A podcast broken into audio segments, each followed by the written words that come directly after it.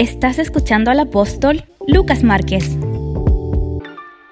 Romanos 14, 17, Pablo ya trató el tema del rescate, trató el tema de la depravación humana, trató el tema de la fe en el capítulo 4, como Abraham fue justificado por fe, habló del hombre natural que es completamente impotente de agradar a Dios, Romanos 7, lo que quiero hacer eso no hago, lo que no quiero, eso hago, hay una ley en mis miembros que me lleva cautivo a la ley del pecado. Todo ese tema Pablo lo trató en el capítulo 8, el tema del espíritu, pero en el capítulo 12 Pablo empieza a hablar de la iglesia. Dice que nosotros no debemos ser conformados al pensamiento de este siglo, sino ser transformados por la renovación del entendimiento, para que comprobemos cuál sea la buena voluntad de Dios, agradable y perfecta. Sabían, ¿no? Que la voluntad de Dios es agradable y perfecta. ¿O no? La tuya no, la de Dios sí. La nuestra cojea, siempre es imperfecta, pero la de Dios es perfecta. Y en el capítulo 14 está hablando de la iglesia, la iglesia. Quiero que capte eso. Esto lo voy a poner de esta manera. Si usted tiene una cámara con un lente poderoso y usted va por la carretera y ve un bosque hermoso, un bosque frondoso, entonces usted con el zoom, usted saca fotos, pero usted no puede ver lo que hay dentro del bosque. Eh, los pajaritos, las mariposas, eh, el, el, micro universo que hay dentro del bosque, a menos que usted se meta al bosque y empiece a ver todo eso que usted no ve de lejos. Pablo ya nos mostró un panorama, ahora se metió al bosque, se mete dentro de la vida de la iglesia y dice, gente de Dios, la vida de la iglesia es una vida de reino. Amén. Mueva su manito, diga el evangelio del reino.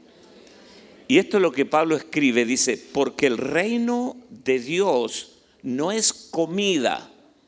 Busque algún comilón, dígale, no es comida, ni bebida, sino justicia, paz y gozo en el Espíritu Santo. Wow. Aquí vamos a trabajar estos principios. El reino de los cielos no es comida ni bebida, eso significa las sombras, ¿no? Todo lo que los judíos usaban eh, de los animales inmundos, los animales puros.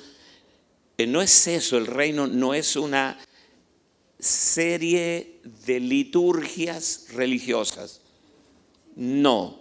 Dice Pablo que el reino de los cielos es justicia, paz y gozo. Wow. Mira a su vecino, dígale justicia, paz y gozo en el Espíritu Santo. Lucas capítulo 4, verso 43. Dice, pero él les dijo, es necesario que también a otras ciudades anuncie el Evangelio del reino de Dios, porque para esto he sido enviado. O sea, Jesús vino con una misión, anunciar el reino de Dios. El reino. El reino es el mensaje del Evangelio. El reino, si usted no entiende reino de Dios o reino de los cielos, usted no entiende propósito, no entiende el plan de Dios para su vida, no entiende por qué usted vino a esta tierra, por qué Dios lo aterrizó en Chile, usted no entiende por qué Dios le dio una familia, porque usted tiene una profesión. Usted no entiende nada si no entiende reino de Dios. El reino es todo, el reino es el mensaje. Entonces Jesús vino a anunciar el reino de Dios. Y el reino de Dios, como dije, es el Evangelio. Segunda de Timoteo, capítulo 4, verso 18. Segunda de Timoteo 4, 18. Y el Señor me librará de toda obra mala y me preservará para su reino celestial. A Él sea gloria por los siglos de los siglos. Amén.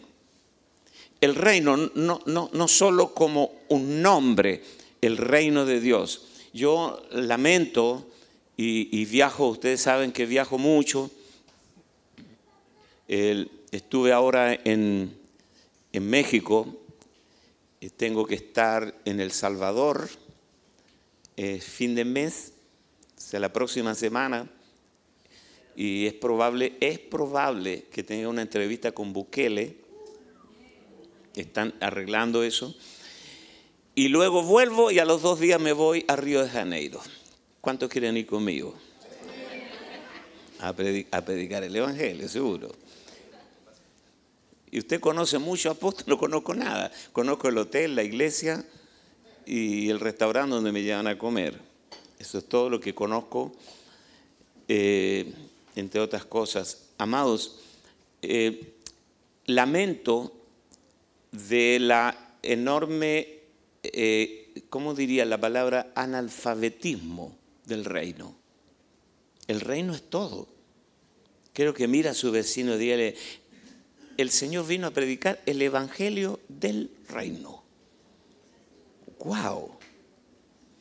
Y si el Evangelio del reino es el único mensaje, entonces a usted y a mí debería interesarnos sobremanera. Averigüe el reino.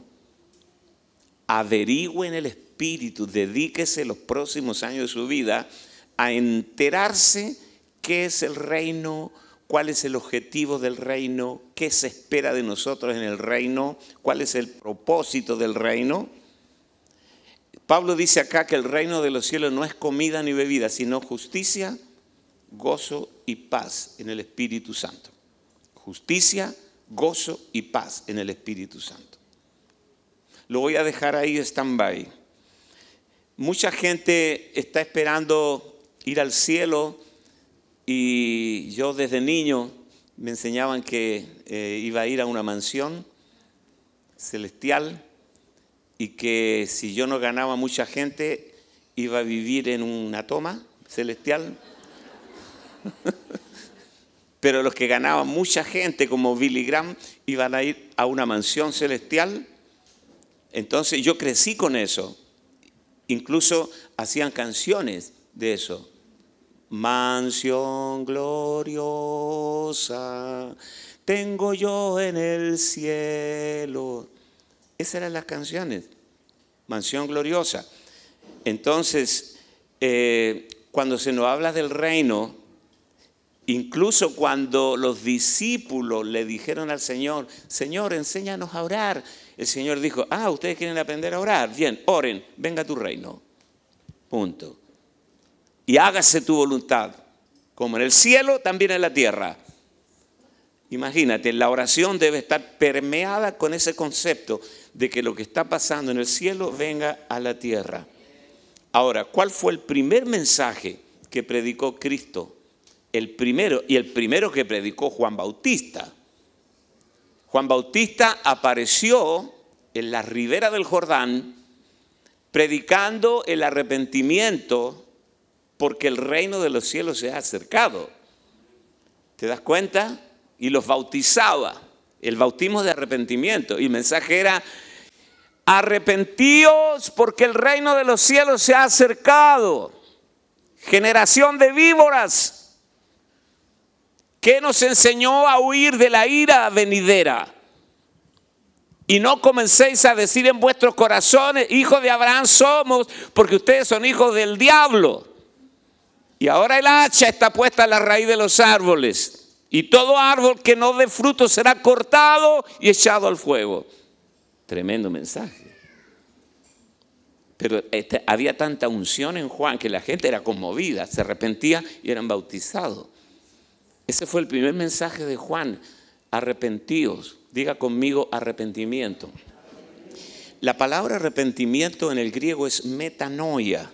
Metanoia que significa cambio de manera de pensar. Cambio de manera de pensar. O sea, eh, en un lenguaje nuestro sería, cambien su manera de pensar porque el reino ya está aquí. ¿O no? Cambien su manera de pensar porque el reino ya está aquí. Es como que el gobierno de Chile diga, a partir de diciembre de este año no va a existir más el peso, solo será el dólar. Vamos a dolarizar el país. ¿Qué haría usted con toda la plata que tiene en chileno? La cambia a dólares. Cambia, hace la conversión, porque a partir de diciembre el peso chileno no va más. Usted compra dólares. Esa va a ser la nueva moneda de Chile. No estoy profetizando, estoy poniendo un ejemplo. El apóstol Lucas dijo que ahora va a haber... No, no, yo no he dicho eso. Porque así es la gente, la agarra para el lado de los tomates, hermano. Pero bueno, esto para que nos divirtamos un poco. Amados, el Señor, el, el mensaje de Juan, que fue el que tuvo el ministerio de la recomendación, él recomendó a Jesús. Yo bautizo en agua, pero el que viene detrás de mí, él les bautizará con Espíritu Santo y fuego. Amén. Entonces el primer mensaje de Juan fue arrepentidos porque el reino de los cielos se ha acercado. ¿Y qué creen ustedes que fue el primer mensaje de Jesús? El mismo. Cuando Jesús comenzó a predicar, dijo, arrepentidos porque el reino de los cielos se ha acercado. Jesús no dijo, uy, pero eso lo predicó Juan. No, yo estoy copiando el mensaje. Jesús no tuvo problemas con eso. Decir, yo no quiero ser un predicador de novedades yo voy a predicar el mismo mensaje porque este es el mensaje del Padre. Amén. Dele un codazo al del lado, dígale, enseña el reino en las casas de iglesia, enseña el reino a tu familia, porque ese es el mensaje que debemos predicar. Gracias por su gozo y su alegría. Entonces, Mateo 3.2 dice, arrepentíos porque el reino de los cielos se ha acercado. Amén en realidad, quien se acercó fue una persona, Jesús. Juan dijo, arrepentido porque el reino de los cielos se ha acercado. Pero ¿quién en realidad se acercó? Jesús. O sea que Jesús es el reino. Y Él mora dentro de nosotros. Ponga su manito aquí y diga, ahora el rey del reino mora dentro de mí. ¿No les parece maravilloso? Por eso por eso que cuando los, judíos discutían de cuándo vendrá el reino, Jesús dijo, el reino de los cielos no vendrá con advertencia. O sea, no, el reino de los cielos no vendrá de la manera que ustedes lo están esperando. El reino de los cielos no vendrá con advertencia ni, ni dirán, helo aquí o helo allí, porque el reino ya está entre vosotros. Diga conmigo, el reino ya está aquí. ¿Dónde? Dentro de mí. Amén. Amén. Si va a aplaudir, aplauda bien, si no...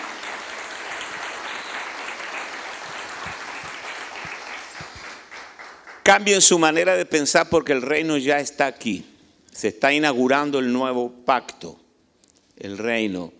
Mateo 4, 17 dice, desde entonces comenzó Jesús a predicar lo mismo y a decir, arrepentíos porque el reino de los cielos se ha acercado. Mateo 9, verso 35, recorría Jesús todas las ciudades y aldeas enseñando en las sinagogas de ellos y predicando el evangelio del reino y sanando toda enfermedad y toda dolencia en el pueblo. Y antes de ascender en la nube, después que Jesús resucitó, en Mateo 24, 14, dice, será predicado este Evangelio del Reino en todo el mundo, Chile. Amén, en todo el mundo. Y será predicado este Evangelio del Reino en todo el mundo, para testimonio a todas las naciones, y entonces vendrá el fin. Cuando Lucas le escribe a Teófilo en el libro de los Hechos, capítulo 1, verso 3, dice, a quienes también después de haber padecido se presentó vivo con muchas pruebas indubitables, apareciéndole durante 40 días y hablándoles acerca del reino de Dios. O sea, Jesús resucitó y se quedó 40 días más antes de ascender. Aparecía, desaparecía, andaba asustando a la gente aparecía y desaparecía y se metía en las casas sin abrir las puertas, traspasaba las paredes y decía, pasa vosotros.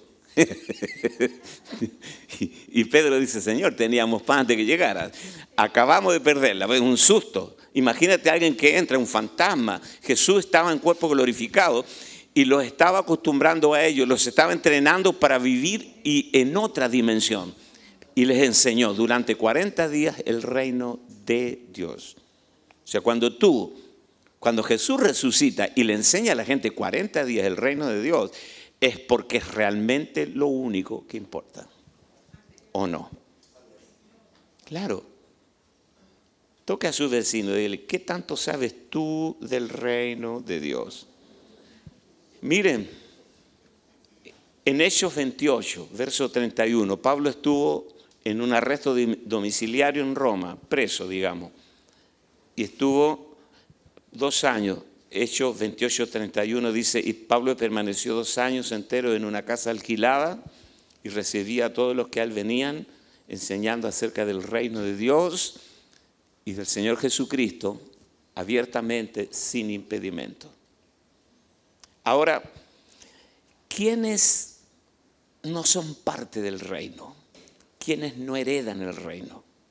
Primera de Corintios, capítulo 6, versos 9 y 10. Me gustaría verlos todos anotando. Primera de Corintios, capítulo 6, versos 9 y 10.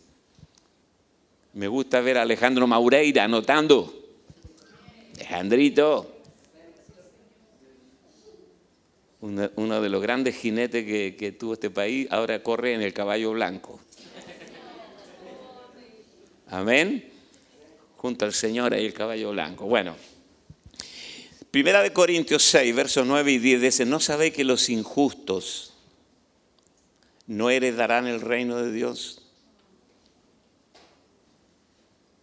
No erréis ni los fornicarios, ni los idólatras, ni los adúlteros, ni los afeminados, ni los que se echan con varones, ni los ladrones, ni los avaros, ni los borrachos, ni los maldicientes, ni los estafadores heredarán el reino de Dios. Fin de la cita. Firma Jesús. Efesios capítulo 5, verso 5. Efesios 5, 5. Porque sabéis esto, que ningún fornicario o inmundo o avaro que es idólatra tiene herencia en el reino de Cristo y de Dios.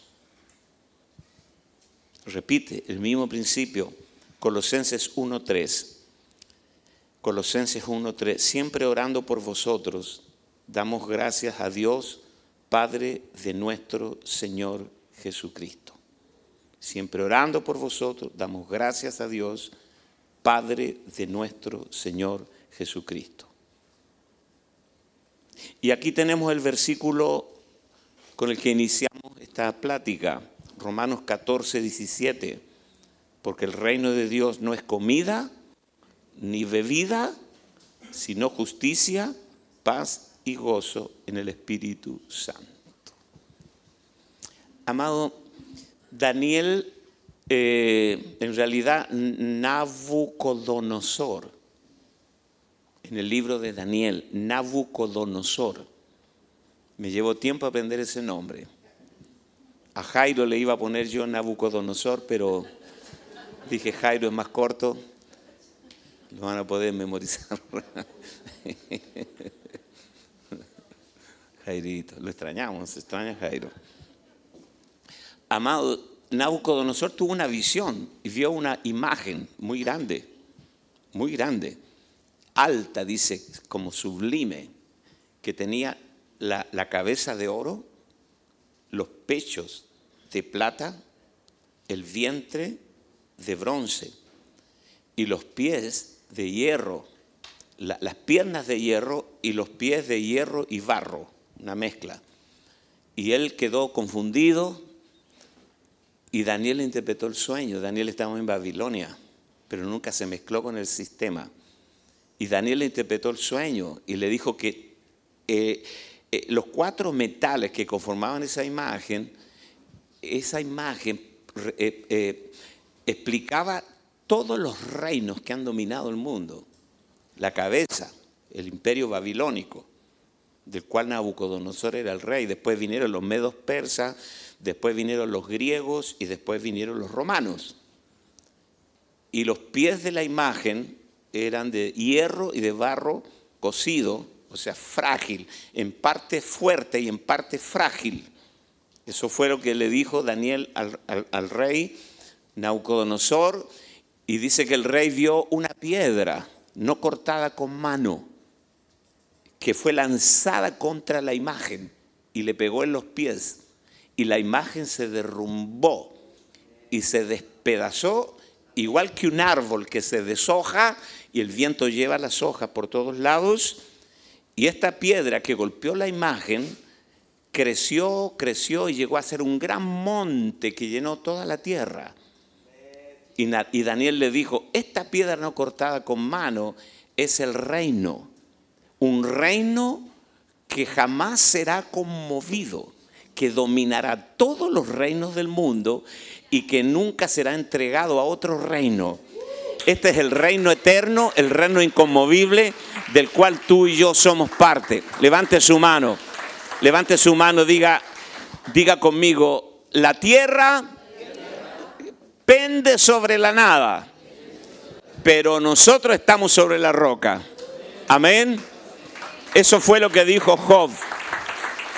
Colgaste la tierra sobre la nada. Fíjate lo que dice Job. Colgaste la tierra sobre la nada, pero la iglesia está edificada sobre la roca inconmovible. Denle un aplauso al Señor por ser ciudadanos de este reino eterno. Bueno, entonces vamos a bajar todo esto y lo vamos a hacer práctico. Ahora, la aplicación, ¿no? La explicación y la aplicación. Número uno, Pablo dice que el reino de los cielos es justicia. Ser justos con nosotros mismos. ¿Es justo usted? ¿Es justo haciendo demandas justas sobre usted. Eh, estaba buscando ayer en el diccionario esta palabra ser laxos, con X, laxos. Poco riguroso, severo, con uno mismo en asuntos morales. ¿Me explico? Cosas pequeñas, por ejemplo, está la iglesia llena, pero viene la hermana y se siente y pone la cartera al lado y hay personas de pie. Ejemplo. Es un pequeño detalle, pero tú no estás pensando en otros. Me explico. Justo en las cosas pequeñas. Eh, hay dos, dos, aspectos de la justicia. Uno, justicia eh, aplicada o imputada y justicia cumplida. Nosotros somos justos por causa de la obra consumada de la cruz levante su mano. Pablo dijo en Primera de Corintios que Él ha sido hecho para nosotros justicia. Amén. Y nosotros somos hechos la justicia de Cristo, el objeto de su justicia. Nosotros somos justos por causa de la obra consumada de la cruz. Y segundo, nosotros tenemos obras justas. Porque usted no puede decir, ah, yo soy justo, así que no importa, le pego a mi esposa. No, no, no, hay una obra justa. Las obras justas, el testimonio, la obra cumplida, ¿no? En las pequeñas cosas donde usted no se aprovecha, donde usted es generoso, restaurador, donde usted nunca miente, donde usted es íntegro, donde usted es creíble, donde usted es una persona cuya generación respeta, ve en usted un modelo a seguir, usted es una Biblia abierta, leída por todos los hombres. Justo. Toque a su vecino, dígale, tienes que ser justo porque tú eres ciudadano del reino de los cielos. El Señor dijo que el 10% de lo que tú ganas le pertenece a Él.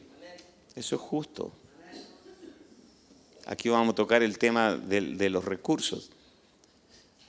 Mire, si todos los cristianos del mundo diezmaran y fueran sembradores con generosidad, es probable que ya hubiéramos ganado mucha más gente en el mundo.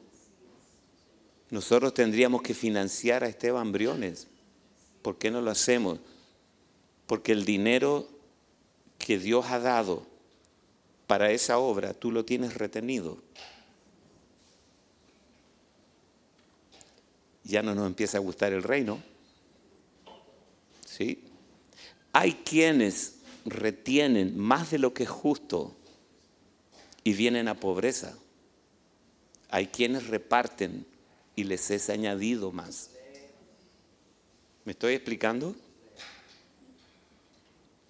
Dio a los pobres, dice David, y más, tarde Pablo lo repite, dio a los pobres, llenó la casa de bienes, su justicia permanece para siempre. Y cuando habla de la justicia, diacosune, diacosune, la justicia, siempre está hablando de recursos. Dice, hay quienes exhiben su justicia delante de los hombres. Tiene que ver con el dar. Dio a los pobres, su justicia permanece. Dio a los pobres, su justicia permanece. Usted trae lo que le pertenece a Dios, su justicia permanece. Si hay injusticia en el área económica, con Dios, no con Lucas Márquez, con Dios, es el tema financiero con Dios. Te lo dejo. Nosotros no hacemos una auditoría del dinero que gana usted, ni nos interesa. Este es un tema suyo con Dios. Pero este es el reino. Esta es la vida de la iglesia. Sea justo con su dádiva. Sea justo. Repito, la palabra dice, hay quienes retienen más de lo que es justo. Entonces acá en el sobre dice diezmo pero lo que tú pones dentro, no sé si es el 10%, como, como piso, no como techo. Pero no voy, a, no voy a insistir en esto. Justo en nuestras acciones, justo. Por ejemplo, Pablo dice, al que, al que respeto, respeto. Al que honra, honra. Al que tributo, tributo. Al que impuesto, impuesto. Pablo está hablando de que nosotros los cristianos debemos pagar los impuestos, no boletas falsas. Dele un codazo al del lado, dígale, parece que le contó al pastor. No, no, no crea. No, no crea. O sea, a ver, no sé por qué a mí el Señor no me responde, a mí no me funciona la unción. Sea honesto, no se cuelgue del cable. No, que el vecino, eh, buena onda, me presta la señal del cable. Eh, no se cuelgue del cable. Aló, sea justo. Pague los impuestos. Por eso Pablo dice, al que tributo, tributo. Al que impuesto, impuesto. Al que respeto, respeto. Aquí tenemos una hermana que es, policía. Eh, ella eh, sí, es mi hermana, dice, pero si me para allá en la esquina, yo crucé con rojo, ¡pap! Dejó de ser hermana. Le...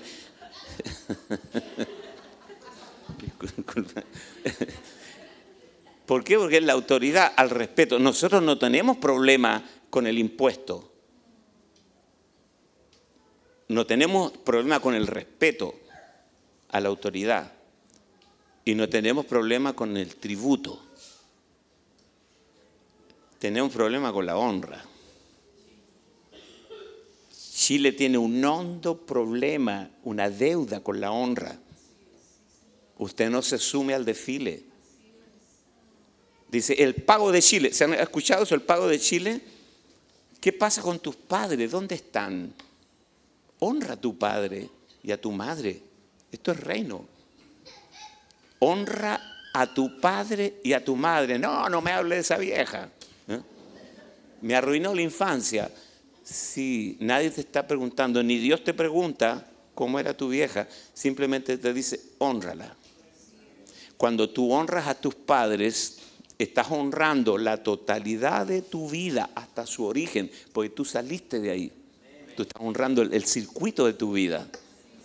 Abrace a alguien, dígale, ahora mismo puedes llamar a tu mamá y a tu papá y expresarles el respeto más allá de las diferencias, llevándoles un regalo, un ramo de flores o ayudándola. Honra. ¿Seguimos predicando o paramos acá? Lo que viene es peor. Amén, hermano. Usted deje de, aquí te traje un engañito. No, no, no engañe. Cuando usted va a honrar a, su padre, a su madre, llévele algo hermoso, algo bueno, algo que le duela. Eso es honra.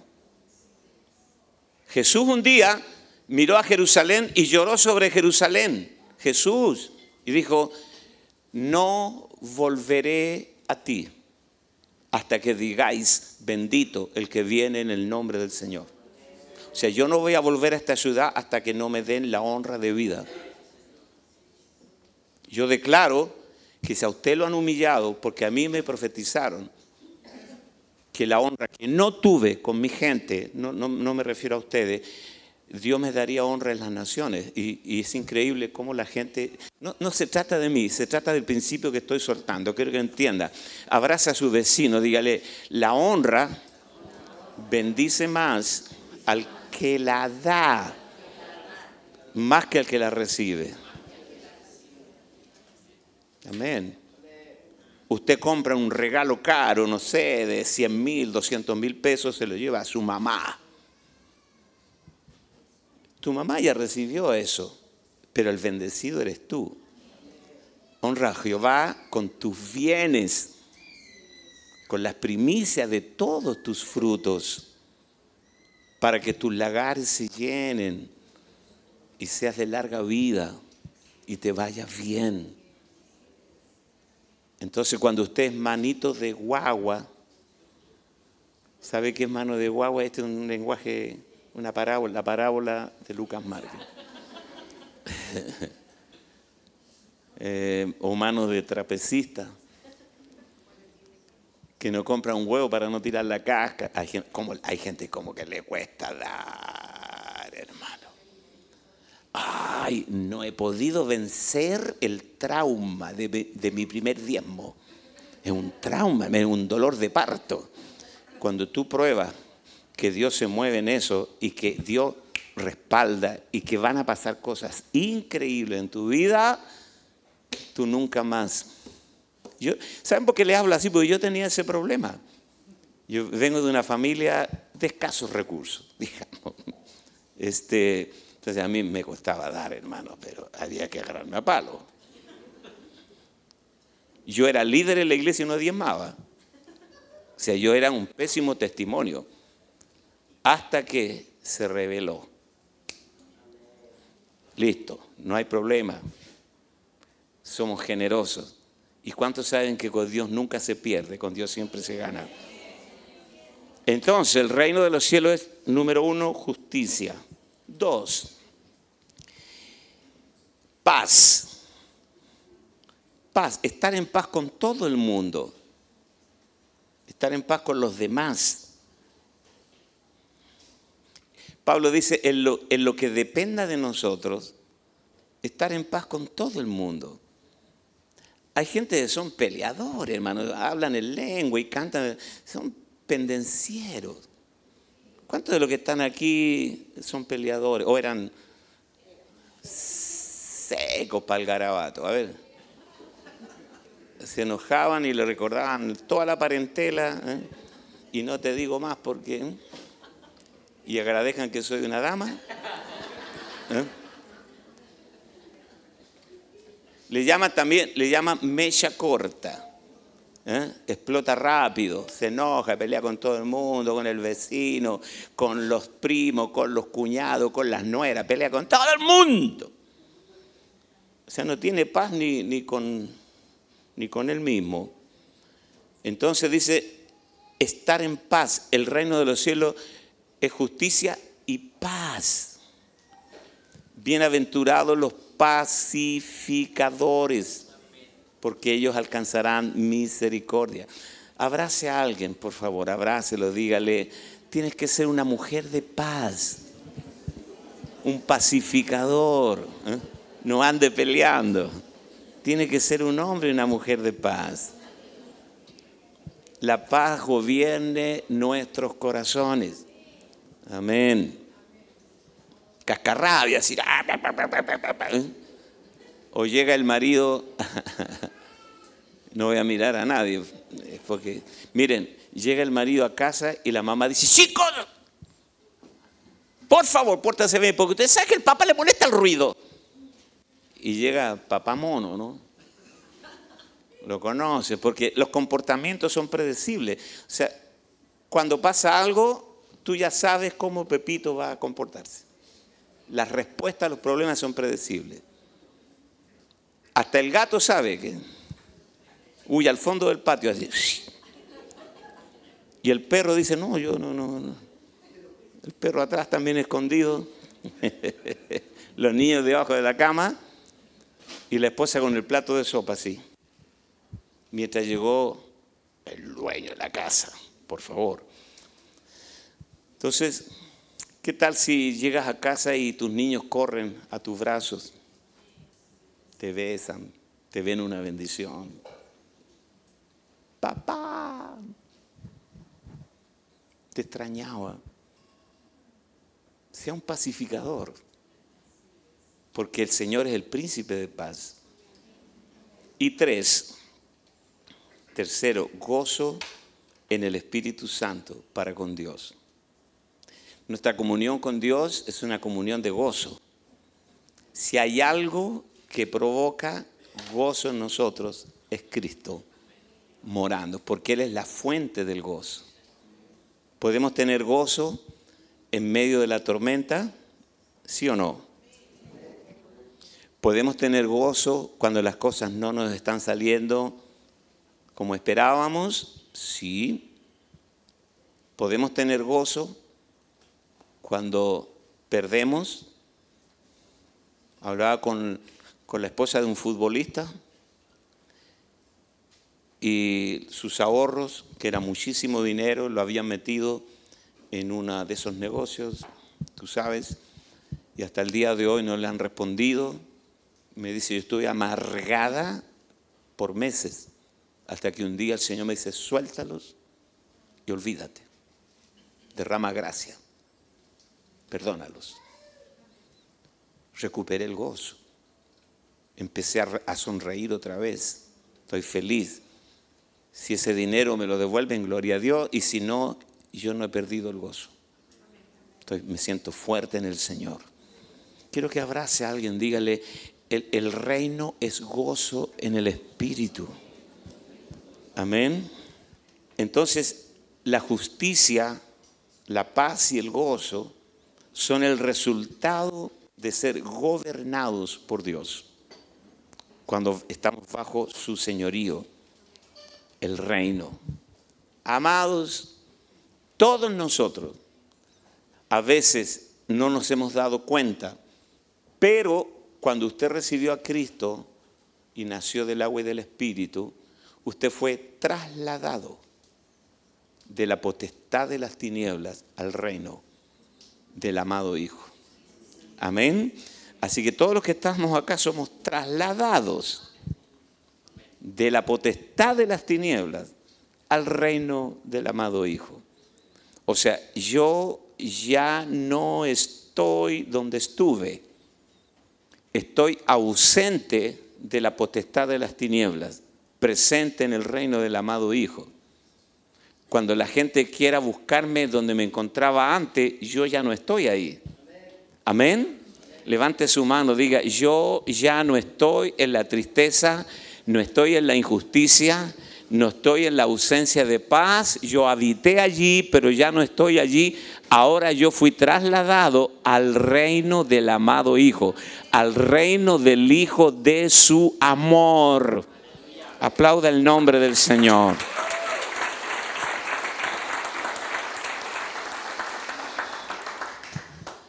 El reino en esta era es un reino intrínseco, interior. Usted no va a ver reinando al Señor en las naciones todavía. aunque todo depende de Él, pero miramos, si miramos de la, de la reja de la iglesia hacia afuera, no vemos al Señor reinando. Eh, que el Señor sea el Señor de Boris, por ejemplo. No estoy hablando de colores políticos, o el Señor de, de Biden, o de Putin, o de Maduro. Usted no ve al Señor reinando allí. Eh, es más, lo sacaron de allí. Eh, pero dice el Salmo 2 que, que aunque se han confabulado contra el Señor, los reyes de la tierra, el Señor se reirá de ellos y los desmenuzará como vasijas de alfarero. Y luego dice que se inflamará su ira para todos los que no honran al Hijo. Honrad al Hijo, para que no perezcáis en el camino, porque se inflama de pronto su ira. Amén. Pero este reino no es ambiental ahora, sino es intrínseco, está dentro de nosotros. Ponga su mano aquí y diga, Él es mi Señor. Él es mi Señor. Él mora dentro de mí. Él toma las decisiones en mi vida. Yo dependo de Él. Él es mi máxima autoridad. Él es el rey. Amén. Pero que no le pase a usted como pasa en España, en Inglaterra, porque hay un rey y hay un primer ministro. El rey es para las ceremonias, para las inauguraciones, de las, para cortar la cinta. El rey con la reina. El que gobierna es el primer ministro. En Inglaterra el que gobierna es el primer ministro. Y en España el que gobierna es el primer ministro. Aunque hay un rey. Pero el rey es para la ceremonia, para inaugurar. El que gobierna es el primer ministro. Entonces usted capaz que le diga, Señor, tú eres mi rey, pero yo soy el primer ministro. ¿Sí se está entendiendo? Había una canción que cantábamos antiguamente, decía, tú eres el rey, tú eres Señor, pero yo soy el primer ministro. Aleluya. Amén. Si Él es el rey, entonces Él es el Señor de nuestra vida. Él es el dueño de todo. Yo soy solo un administrador. Amén. Se lo repito de nuevo porque parece que lo pille volando abajo. Él es el dueño de todo incluyéndote a ti, tu cuerpo, tu vida. Él es dueño de todo. Absolutamente, no estoy exagerando. Él la, palabra dice, de Jehová es la tierra, su plenitud, el mundo y los que en él habitan. O sea, Rusia es del Señor y Ucrania también. Aunque se estén peleando, ellos creen que van, pero el dueño es el Señor. ¿O no? ¿Quién cree usted que cambia las alfombras? Ahí, mire, para allá, alfombras nuevas, todo verde, mariposas nuevas. Ninguna municipalidad podría financiar eso. Él alimenta a los peces del mar. Todo lo hace Él. Él alimenta las aves, Él alimenta los animales, porque Él es el dueño. Él es el dueño de tu casa. Uno de estos días deberías devolverle la casa al Señor. Decirle, Señor, aquí está la llave me, permite seguir viviendo en una casa que no es mía. Porque si entendiéramos esto, todas nuestras casas serían casas iglesias. ¿O no? Entonces, como nos creemos dueños, decimos, no, no, en mi casa no. No quiero que se meta ahí porque me roban el jabón. No, no porque me ensucian los sillones. Es que los sillones también son del Señor y el jabón y el papel confort. Una mujer me dijo un día, yo cerré mi casa para casa iglesia porque me robaron el papel confort. Y yo le dije, ¿cuánto vale un pale, una caja de papel confort? Tome, hermana, compres un pale entero de papel confort. No puede ser. Porque todavía nosotros decimos, tú eres el rey, pero yo soy el primer ministro. Nosotros tomamos las decisiones en nuestra vida. Tu familia, tu auto, tu trabajo, tu tiempo. Yo estaba predicando esto y fue tan convincente que todos quedaron convencidos que el Señor era dueño de todo. Que uno de los muchachos tenía un auto y chocó en una calle. Y como él había entendido que el auto era del Señor, él le dijo, Señor, te acaban de chocar el auto. Pero tenía razón. ¿O no? Toque a su vecino, dígale, ¿tú eres el primer ministro o el Señor es el rey, el primer ministro, todo? Estas cosas tenemos que resolverlas si vamos a, a ser ciudadanos del reino. Diga conmigo, el reino de los cielos no es comida, no es bebida, sino diga justicia, paz y gozo en el Espíritu Santo. Amén y amén.